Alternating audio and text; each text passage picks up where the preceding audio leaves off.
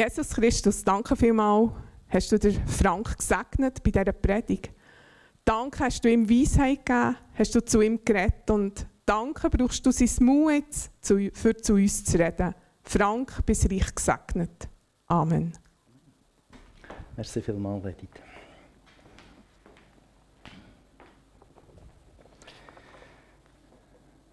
Ja, du hast recht, heute geht es nicht um Beton. Ähm, das, haben wir, das Thema haben wir abgearbeitet. Äh, ich möchte euch mitnehmen in einen Gerichtssaal, Gerichtsverhandlung. Ähm, ist eigentlich ein klarer Fall. Der Anklagte ist schuldig. Ähm, die Leute, die da sind und zuhören, äh, die sind einfach ein gespannt. Die wissen, dass der Richter und der Anklagte Freunde sind. Und jetzt nimmt es natürlich alle Wunder, wie tief kann der Richter gehen mit der Buß, für das das Recht noch einigermaßen gewahrt bleibt ähm, und dass man nicht muss sagen, ja, das ist jetzt wieder. Hey. Genau, okay. Der ganze Tag ist von Verhandlungen, oder, wie das so muss sein. Die einen dürfen reden, die anderen dürfen reden. Am Ende von dem Tag kommt der Schuldspruch und alle sind wirklich erstaunt, die dort in diesem Gerichtssaal sind. Der Richter gibt seinem Freund die höchstmöglichste Buß, die er ihm geben kann für das. Boah, alle sind baff. Der Anklagte oder jetzt eben der Verurteilte ist gefrustet. Äh, er weiß nicht, wie er die Buße zahlen soll, plus noch die ganzen Gerichtskosten. Er ist wirklich am Boden zerstört. Was nach dieser Gerichtsverhandlung passiert, erstaunt die Leute noch mehr.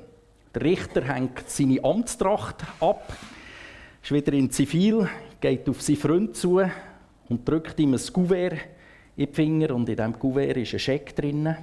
Und der begleicht seine Buß und seine Gerichtskosten, die jetzt der Freund muss tragen muss.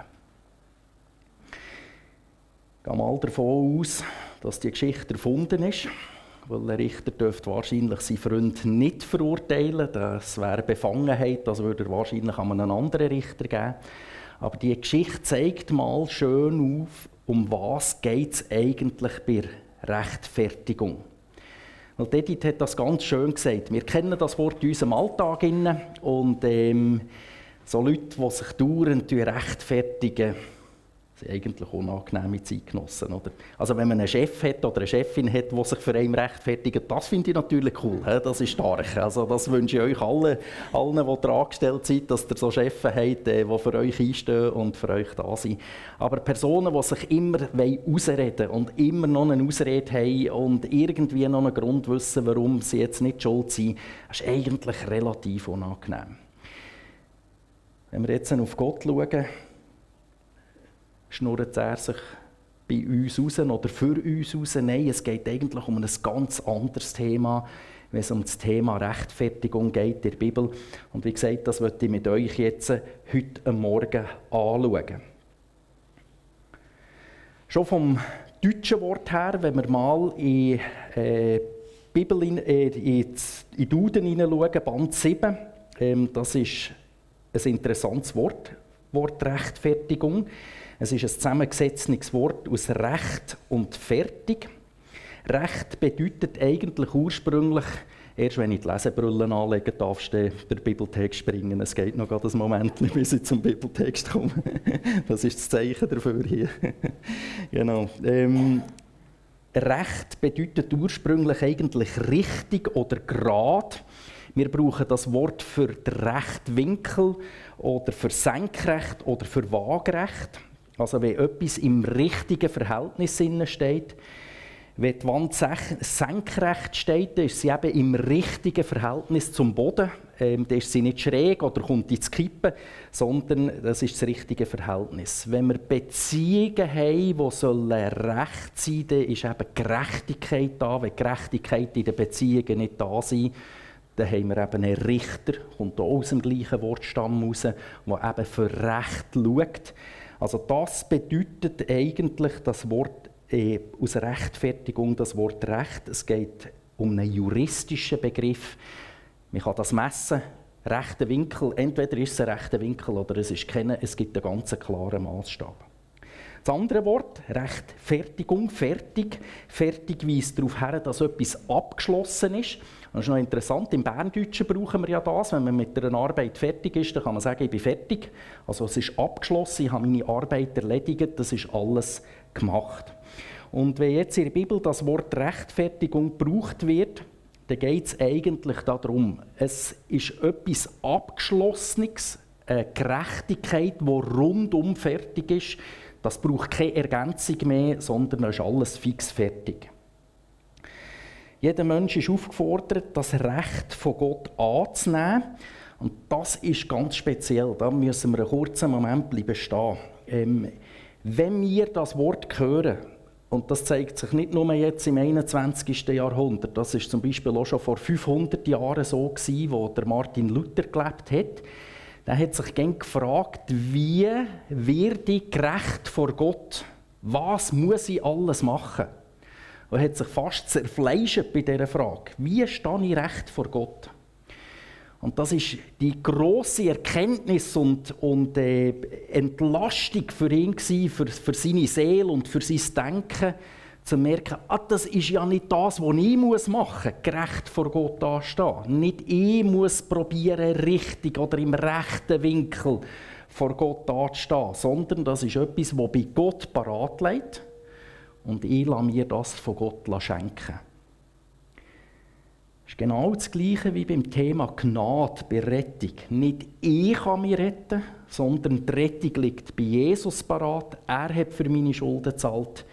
Er will mir meine Sünden vergeben. Und die Frage ist, nehme ich es an oder nehme ich es nicht an?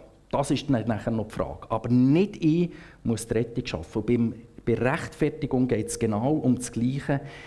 Ähm, es geht nicht darum, dass ich etwas mache. Es geht sowieso gar nicht darum, dass ich Ausreden suche für meine Sünden. Das ist gerade komplett die falsche Richtung, die wir abbiegen würden.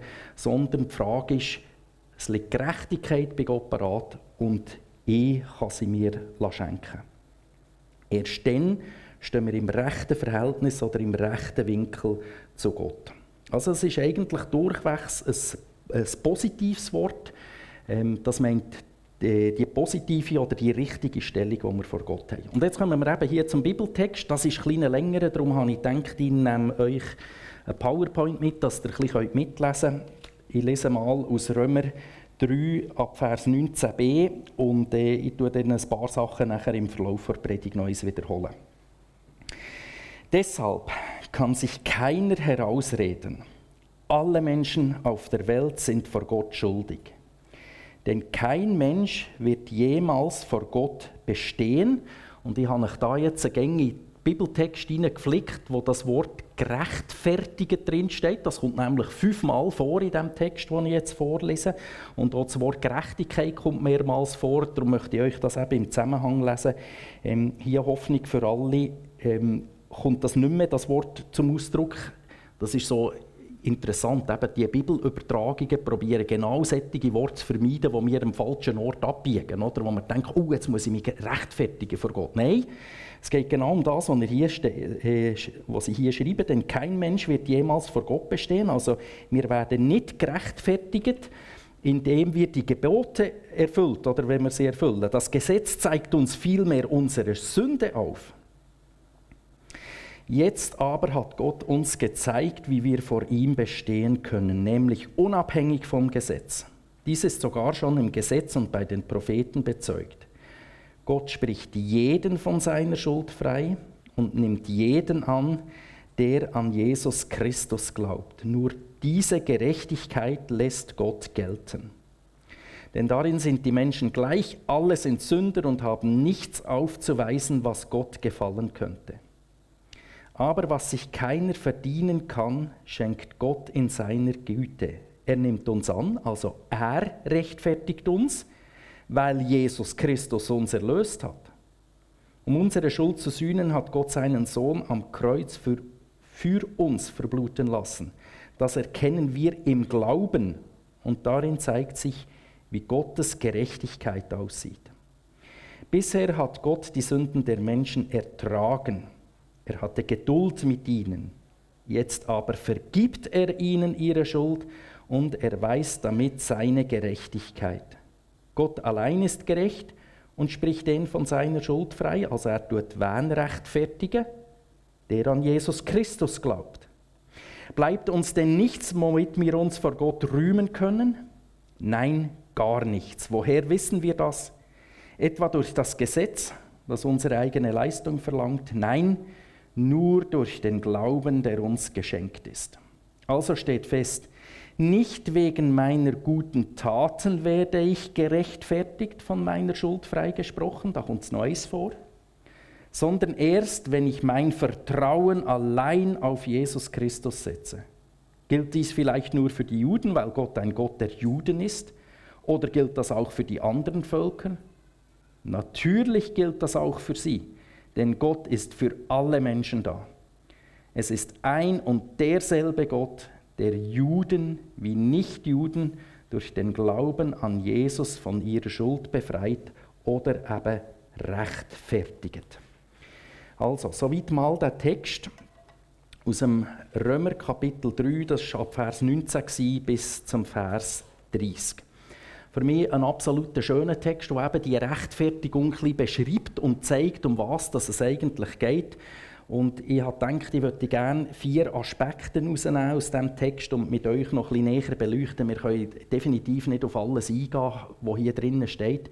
Der Text ist genau der, wo eben der Martin Luther auch so berührt hat, wo er hat gemerkt hat, ah, die Gerechtigkeit liegt bei Gott parat. Das ist nicht meine Gerechtigkeit, das ist Gottes Gerechtigkeit, die wir uns schenken Jetzt lese ich uns Vers 19b, 20 und nachher noch der Vers 23.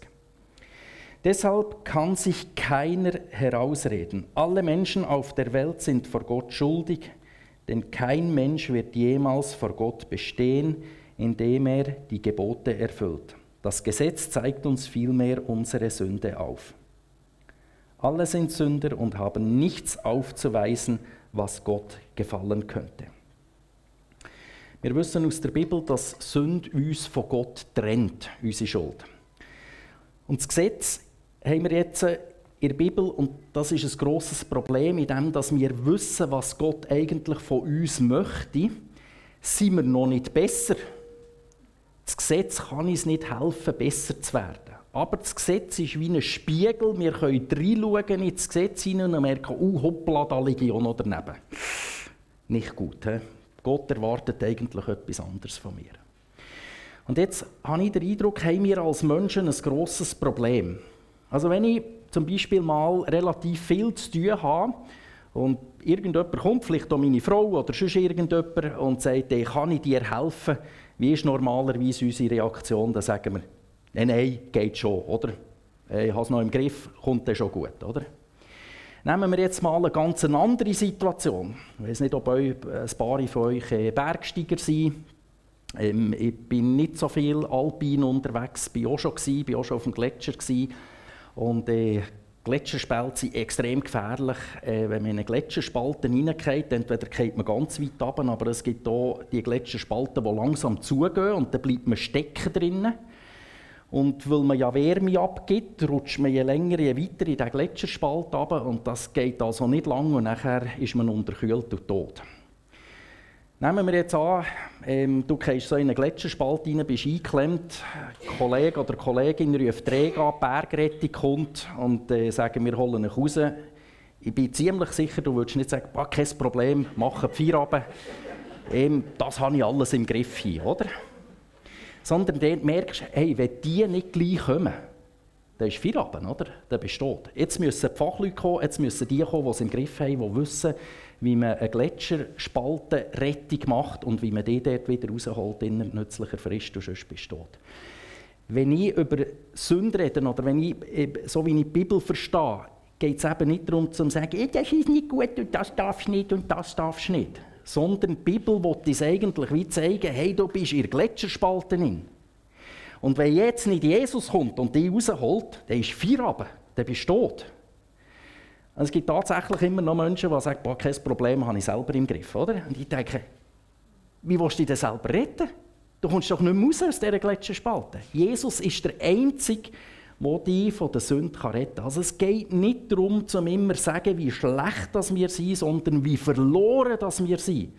Und dass wir Jesus brauchen. Darum steht das in der Bibel. Kein Mensch ist da, der irgendetwas vorweisen kann vor Gott, schreibt hier Paulus, der Christen in Rom. Du kannst nichts bringen, du kannst nicht irgendetwas bringen und sagen, hey, das muss aber Gott anerkennen, sondern Jesus muss kommen und muss dich retten. Also, wie funktioniert das? Ich lese weiter. Vers 25 und 26 an. Um unsere Schuld zu sühnen, hat Gott seinen Sohn am Kreuz für uns verbluten lassen. Das erkennen wir im Glauben. Und darin zeigt sich, wie Gottes Gerechtigkeit aussieht. Das heißt, Gottes Gerechtigkeit, nicht unsere. Bisher hat Gott die Sünden der Menschen ertragen, er hatte Geduld mit ihnen, jetzt aber vergibt er ihnen ihre Schuld und erweist damit seine Gerechtigkeit. Also, Gott hat für die Lösung geschaut, dass die Sünde wieder aus der Welt rausgeschafft wird. Um unsere Schuld zu sühnen, hat Gott seinen Sohn am Kreuz für uns verbluten lassen. So steht es hier drin. Gott hat dafür geschaut, dass die Schuld wieder rausgeräumt wird. Wie bei der Geschichte am Anfang von dieser Predigt, und darum habe ich die erzählt, von dem Richter und von dem Anklagten, geht es darum, zu sagen, der Richter richtet gerecht. Der drückt nicht das Auge zu und sagt, boah, beim Frank, ja, nehmen wir es jetzt nicht so genau. Und das ist ja etwas, wo also es ist eine tiefe Sehnsucht in mir und ich habe das Gefühl, bei Haufen, Haufen anderen Leuten, dass Gerechtigkeit herrscht. Oder? Ich habe das Gefühl, wir reagieren stark, wenn etwas ungerecht ist. Bei unseren Kindern in der Schule, bei uns in unserer Nachbarschaft, in der Politik, auf der Welt, was es so immer ist. Ich denke, hey, ich wünsche mir, dass da Gerechtigkeit hineinkommt. Und wenn das eben sollte kommen, dann kann man eben nicht ein Auge zudrücken, nur weil der Anklagte Freund ist vom Richter, kann der Richter nicht sagen, das tun wir jetzt ein bisschen machen. Das ist völlig ungerecht. Geht gar nicht. Und darum tut Gott gerecht richten und weil er damit weiss, dass wir als Anklagte gerade gar keine Chance haben, zahlt er eben auch noch gerade Busse und alles, was noch damit hinten ist. Er weiß, dass wir das gar nicht tragen können. Er ist gerecht, aber Gerechtigkeit liegt für uns parat. Jesus ist für unsere Schuld gestorben.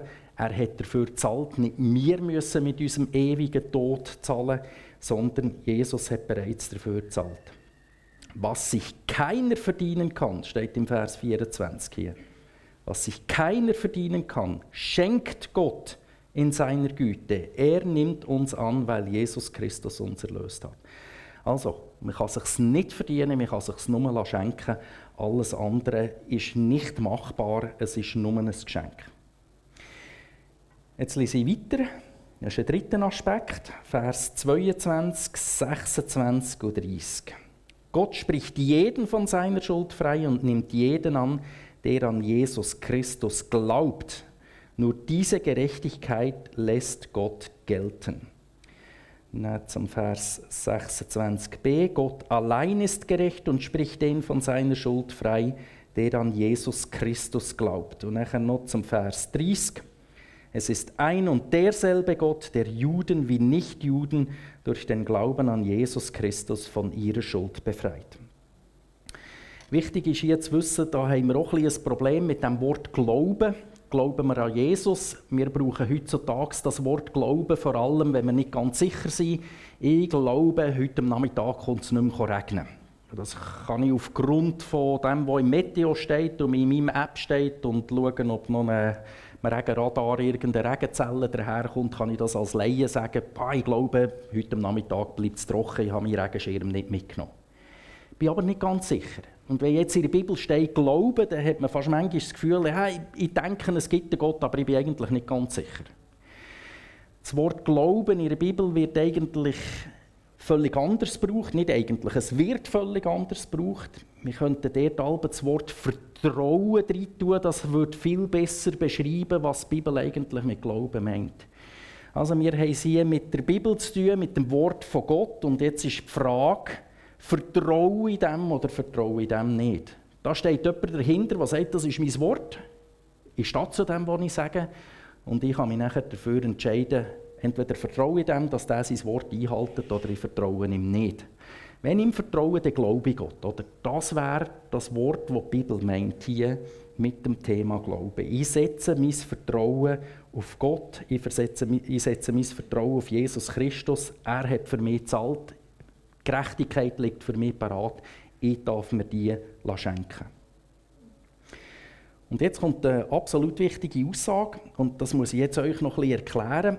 Ähm, Vers 27 und 28, ich habe extra die zweitälteste Hoffnung für alle mitgenommen. Die, Hoffnung für alle ist eine, die nicht wörtlich übersetzt, ich habe es schon vorher erwähnt, oder? das Wort gerechtfertigen kommt gar nicht vor in diesem Text. Und hier, der Vers, haben sie stark ähm, abgeändert.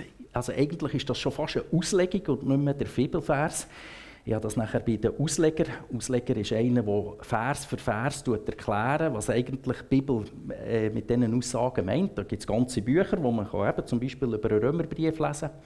Und er sagt, eigentlich ist das genau das, was die Stelle sagen will. Also vielleicht kommt euch die Stelle, wenn ihr in euren Bibeln nachlesen, ein bisschen komisch vor, denkt, was hat da der Frank vorgelesen? Das ist eigentlich schon fast wie eine Auslegung. Aber es sagt das aus, was der Paulus hier der Christ in Rom schreiben will. Also, ich lese Vers 27 und 28. Bleibt uns denn nichts, womit wir uns vor Gott rühmen können? Nein, gar nichts. Woher wissen wir das? Etwa durch das Gesetz, das unsere eigene Leistung verlangt? Nein. Und jetzt kommt der Satz, wo ich darauf eingehen nur durch den Glauben, der uns geschenkt ist. Also steht fest, nicht wegen meiner guten Taten werde ich von meiner Schuld freigesprochen, sondern erst, wenn ich mein Vertrauen allein auf Jesus Christus setze. Also, ich kann nicht eine gute Tat machen, für das zu verdienen und nicht einmal der Glauben. Und darum finde ich die Übertragung hier für Hoffnung für alle so gut. Hier schreibt sie oder überträgt sogar, der Glaube ist ein Geschenk. Also ich kann nicht sagen, boah, ich glaube an Jesus Christus. He? Habe ich gut gemacht. Ähm, wie gesagt, das steht hier wörtlich nicht so drin, aber das ist damit gemeint und die Bibel bezeugt das immer wieder. Du kannst dir nicht einmal der Glaube, dass du glaubst an Jesus Christus, dass du glaubst, das ist kein Werk, das ist keine gute Tat, wo Gott dir belohnt. Sogar, dass du an Jesus Christus kannst glauben, ist ein Geschenk. Und da kommt für mich eben die Gnade so zum Ausdruck, um zu sagen, es hängt nicht an dir oder an mir, ob wir gerecht stehen vor Gott, ob wir errettet sind, ob wir Sündenvergebung haben, sondern es liegt alleine bei Gott. Und entweder nehmen wir das Geschenk an oder wir nehmen es nicht an. Das ist unsere Entscheidung und nicht etwas, das wir uns erarbeiten können. Also, das soll unser ganzes Leben als Christen beeinflussen und darum möchte ich noch ein bisschen darauf eingehen, was das für uns könnte bedeuten könnte. Ich kenne Christen, das haben mir schon verschiedene Leute erzählt, die haben sich zum Beispiel in ihrem Leben x-mal für Jesus entschieden. Wir reden in frommer Sprache davon, dass sie sich bekehrt haben, umgekehrt zu Jesus. Und die haben das x-mal gemacht, also zum Beispiel als Kind mit der Mutti zusammen oder nachher sind sie in die Jungschi gegangen, dann haben sie das dort gemacht. Beim Adonia gibt es so einen speziellen Abend, wo man das machen kann. Und dann vielleicht nachher noch im jugendlichen Alter. Und dann vielleicht noch eins mit dem Pastor und dass es noch ganz gut äh, richtig ist und gut ist, dann noch mit einem bekannten Evangelist, der noch mal in der Stadt war. Oder? Dass es manchmal eine Entscheidung wieder oder ein Festmachen für Jesus braucht, da bin ich fest davon überzeugt. Man wird manchmal schlau und muss wieder eins sagen, nein, ich will, äh, dass du Nummer eins bist, Jesus, in meinem Leben. Aber dauernd umkehren zu Jesus braucht man nicht. Entweder hat man das Geschenk angenommen oder man hat es nicht angenommen. Ich kann nicht zehnmal das Geschenk annehmen. Entweder hast du die Vergebung oder du hast sie nicht. Es gibt Christen, die verurteilen sich, weil sie immer wieder in die gleiche Sünde hineinkommen. Zehnte Mal, beim zwanzigsten Mal, beim fünfzigsten Mal, beim hundertsten Mal, irgendwann denkst du, boah, bin ich überhaupt Christ? Habe ich eigentlich gecheckt, um was das geht? Bin ich ein Kind von Gott? Wieso gehe ich wieder in die gleiche Sünde hinein? Hat mich Gott eigentlich gar nicht angenommen. Übrigens, auch da hat äh, Martin Luther äh, Aussage dazu gesagt, genug Reue wirst du nie haben. Kannst du es gerade vergessen. So viel gross wie unsere Schuld ist, so viel gross kann unsere Reue gar nie sein. Oder? Also, sättige und weitere Fragen nagen eigentlich an unserem Gewissen und verderben uns ein die Freude oder die Gewissheit, die wir haben im Glauben. Wenn unser Gewissen ja geschärft ist, wenn wir zum Glauben sind wenn wir der Bibel lesen und wissen, was eigentlich Gott von uns will, oder, ist ja unser Gewissen gar nicht so daneben. Wir merken nämlich, das lenkt hinten und vorne nicht, was ich hier zu bieten habe auf dieser Welt, oder? Das ist schon gut. Das Gewissen reagiert dort gut. Aber jetzt ist die Frage, was ziehen wir dort für Schlüsse daraus? Auf was tun wir eigentlich unser Fundament bauen? Sind das unser Gefühl, weil ich gerade den Eindruck habe, das läuft gerade nicht so gut mit Jesus? Also einfach, dass es klar ist, Gefühle sind etwas Wichtiges und sind etwas Gutes, die hat es Gott gegeben. Es ist wichtig, dass man verliebt sein kann oder dass man traurig sein kann im richtigen Moment oder es gibt Ekel oder Angst oder es gibt die verschiedensten Gefühle, das ist ganz wichtig. Aber wenn es darum geht, zum Fragen, bin ich jetzt gerettet, stehe ich jetzt im rechten Winkel vor Gott oder nicht, dann kann man nicht auf Gefühl zurückgreifen. Das ist nicht das Instrument für einen rechten Winkel zu messen. Das geht nicht. Kann man nicht brauchen dort. Also Gefühle sind wichtig, gehören zu uns, aber nicht zum Brauchen. Ich möchte euch noch einen weiteren Text vorlesen aus Römer 8, Vers 16. Gottes Geist selbst gibt uns die innere Gewissheit, dass wir Gottes Kinder sind. Also, es geht nicht um eine Sicherheit, es geht nicht um einen Vertrag, so wie im Geschäftsleben, wo wir das schwarz auf Eis vor uns haben und eine Unterschrift von Gott haben, sondern hier geht es auch wieder darum, um eine Gewissheit, vertraue Gott, dass wenn er mir zusagt, dass ich im rechten Winkel vor ihm stehe, dass ich richtig vor ihm stehe, dass das stimmt oder dass es nicht stimmt. Also ich berufe mich auf ein Wissen aufgrund der Bibel. Und da können wir nachher weiterlesen, gerade im Kapitel 8, ich lese dann noch Vers 35 und ab 38. Was also könnte uns von Christus und seiner Liebe trennen?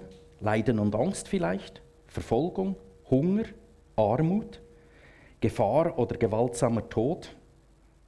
Denn ich bin ganz sicher, weder Tod noch Leben, weder Engel noch Dämonen, weder Gegenwärtiges noch Zukünftiges, noch irgendwelche Gewalten, weder Hohes noch Tiefes oder sonst irgendetwas können uns von der Liebe Gottes trennen, die er uns in Jesus Christus, unserem Herrn, schenkt. Auf diese Wort können wir uns verlassen. Warum? Weil es Wort von Gott sind. Und weil er vertrauenswürdig ist und weil er zu seinem Wort steht. Gefühle können uns täuschen. Da haben wir den Eindruck, uh, ich bin schon wieder getrennt von Gott. Auf die können wir uns nicht verlassen. Das ist mal das Gefühl gut gegenüber Gott, mal wieder schlecht. Das ist so, das wissen wir. Aber auf das brauchen wir uns nicht zu bauen. Auf das können wir nicht vertrauen für solche Sachen. Da müssen wir zurückgreifen auf die Bibel und auf Gottes Wort. Und wenn nachher wirklich Schuld im Spiel ist, manchmal könnte man fast wieder Eindruck haben, wenn wir so solche Stellen lesen, ähm, spielt ja keine Rolle, ob wir sündigen oder nicht, ähm, Gott vergibt immer wieder. Nein, das ist nicht meine Aussage. Also heute geht es nicht um das Thema. Heute geht es um das Thema, bin ich gerecht vor Gott oder bin ich nicht gerecht vor Gott? Das ist die Frage. Ähm, ich will niemanden ermutigen zum Sündigen, aber wir fallen leider immer wieder auf die Nase. Und dann kommt das ins Spiel, wo im 1. Johannes steht, Kapitel 1, Vers 9. Ich finde das eine wunderbare Zusage. Wenn wir aber unsere Sünden bekennen, dann erfüllt Gott seine Zusage treu und gerecht. Auch hier kommt das wieder zum Ausdruck. Es geht um das, was Gott zusagt, nicht das, was wir das Gefühl haben, sondern es geht um Gottes Zusage. Und er ist treu und gerecht, sagt die Bibel. Er wird unsere Sünden vergeben und uns von allem Bösen reinigen. Also, wenn wir wirklich merken, da ist jetzt Schuld im Spiel, dann unbedingt zu Jesus gehen, sagen, es tut mir leid, bitte hilf mir, dass ich dort nicht wieder reingehe. Danke, dass du mir vergisst, aufstehen und weiterlaufen. Es ist ganz, ganz wichtig, dass wir dort nicht am Boden bleiben liegen. Und ich habe so den Eindruck, wenn Bibel uns ja eigentlich zusagt, dass es Gott vergibt, dann könnten wir uns ja selber auch vergeben, oder? Und könnten wieder sagen, also wenn schon die höchste Instanz, Herr über alle Herren, König über alle Könige, Gott über alle Götter, dir vergibt, äh, könntest ja du dir persönlich eigentlich auch vergeben, Strich darunter machen und weitergehen. Oder? Das würde uns eigentlich noch so entlasten und gut tun, oder? Ich komme zum Schluss der Predigt und möchte noch zusammenfassen. Also, mit Rechtfertigung meint die Bibel eine rechtliche Seite vor Erlösung. Durch die Rechtfertigung stehen wir recht vor Gott, im rechten Winkel. Das ist richtig. Wir sind senkrecht, waagerecht, stimmt genau überein. Mir ist wichtig, dass der christliche Glauben in dieser Beziehung nichts mit Gefühl zu tun hat. Wie gesagt, Gefühle sind wichtig für uns als Menschen, gehören auch zum Glaubensleben dazu, aber nicht für diese Frage zu beantworten. Der Glaube hat auch viel mit Logik und mit Verstand und mit Denken zu tun. Das alles ist nur möglich, weil Jesus Christus für uns gestorben ist. Also Gott bringt auch gerade eben die Lösung. Er bringt den Scheck wie der Richter. Und er ist stellvertretend für uns gestorben, Jesus am Kreuz, und das Geschenk liegt parat. Die Frage ist, nimmst du das Geschenk immer wieder an oder nimmst du es nicht an? Und Gott verspricht damit, dir deine Fehler nicht anzurechnen in deinem Leben. Sondern, wenn Gott dich anschaut, dann sieht er das gerechte Leben, das Jesus Christus gelebt hat. Das kann ich mir aber fast nicht vorstellen, oder? Jesus, von Jesus heisst, er war sündlos. Gewesen jetzt, wenn du die Vergebung von Jesus Christus hast, du das hast angenommen als Geschenk, dann schaut Gott dich an und sieht perfektes Leben wie Jesus, oder? Nie einen Fehler gemacht. Das ist der Hammer, oder? Das ist die Gerechtigkeit, die bei Gott parat liegt und wir bekommen. Und jetzt möchte ich dich bitten, wenn du Probleme hast mit dem, dann nimm unbedingt Hilfe an. Und wenn du Probleme hast, mit Hilfe anzunehmen, dann solltest du unbedingt auch Hilfe annehmen. Das sind wirklich Fragen, kenne ja nicht jeden Christ, oder so, aber das sind Fragen, die Christen beschäftigen und eben manchmal auch Christen, die seit 20 und 50 Jahren und 70 Jahren mit Jesus unterwegs sind, weil das geht wirklich, wirklich tief. Bleib nicht alleine mit diesen Fragen, sondern such dir einen guten Freund, eine Freundin, Seelsorgerin oder einen Seelsorger, ähm, ähm, die Fragen anschauen. Es tut gut, das auszusprechen und miteinander in die Bibel zu schauen und einander auch so biblische Tatsachen eben zuzusprechen. Jetzt möchte ich noch dafür beten. Lieber Vater im Himmel, ich möchte dir herzlich danken, dass du vertrauenswürdig bist. Merci vielmals dürfen wir dein Wort haben, dürfen wir drin lesen. Danke für die Zusagen, die wir haben. Und die sind so gewaltig, dass wir uns das manchmal fast nicht wie wagen, für uns persönlich anzunehmen möchte ich bitten, dass du uns hilfst, dass wir die Bibel nicht nur für die anderen lesen oder einfach lesen, dass es schön und nett ist, sondern dass wir das auch wirklich für uns persönlich dürfen in Anspruch nehmen Wenn ich ehrlich in mich hineinschaue und nachher denke, ist da richtig von dir, das passt hinten und vorne wirklich nicht zusammen. Und nachher einfach zu lesen, dass die Gerechtigkeit bei dir parat liegt, dass du eben der Richter bist, der auch auf mich zukommt und auf uns zukommt und uns den Scheck in die Finger drückt. Dort merke ich etwas von dem, ja, ähm, ich brauche diesen Scheck unbedingt. Ich brauche unbedingt, dass du alles gezahlt hast und dass ich die Schulden wieder loswerde, dass ich die Verurteilung wieder loswerde. Wir brauchen die Jesus. Merci viel, viel mal für die Zusage. Ich möchte dich bitten für die Leute, die jetzt zuschauen oder zuhören und ähm, Mühe haben mit dem, dass du ihnen hilfst, jemanden an die Seite stellst, wo sie das so aussprechen dürfen, wo sie miteinander dürfen Schritte vorwärts kommen und wo das so zu einer inneren Gewissheit werden. Ähm, wir dürfen Kind von dir sein, nicht wegen uns, sondern wegen dir, Jesus. Und für das wollen wir dich wirklich loben, ehren, preisen und anbeten. Du bist ein guter Gott. Wir sind gerne mit dir unterwegs. Wir preisen dich dafür. Merci viel, viel mal für alles. Amen.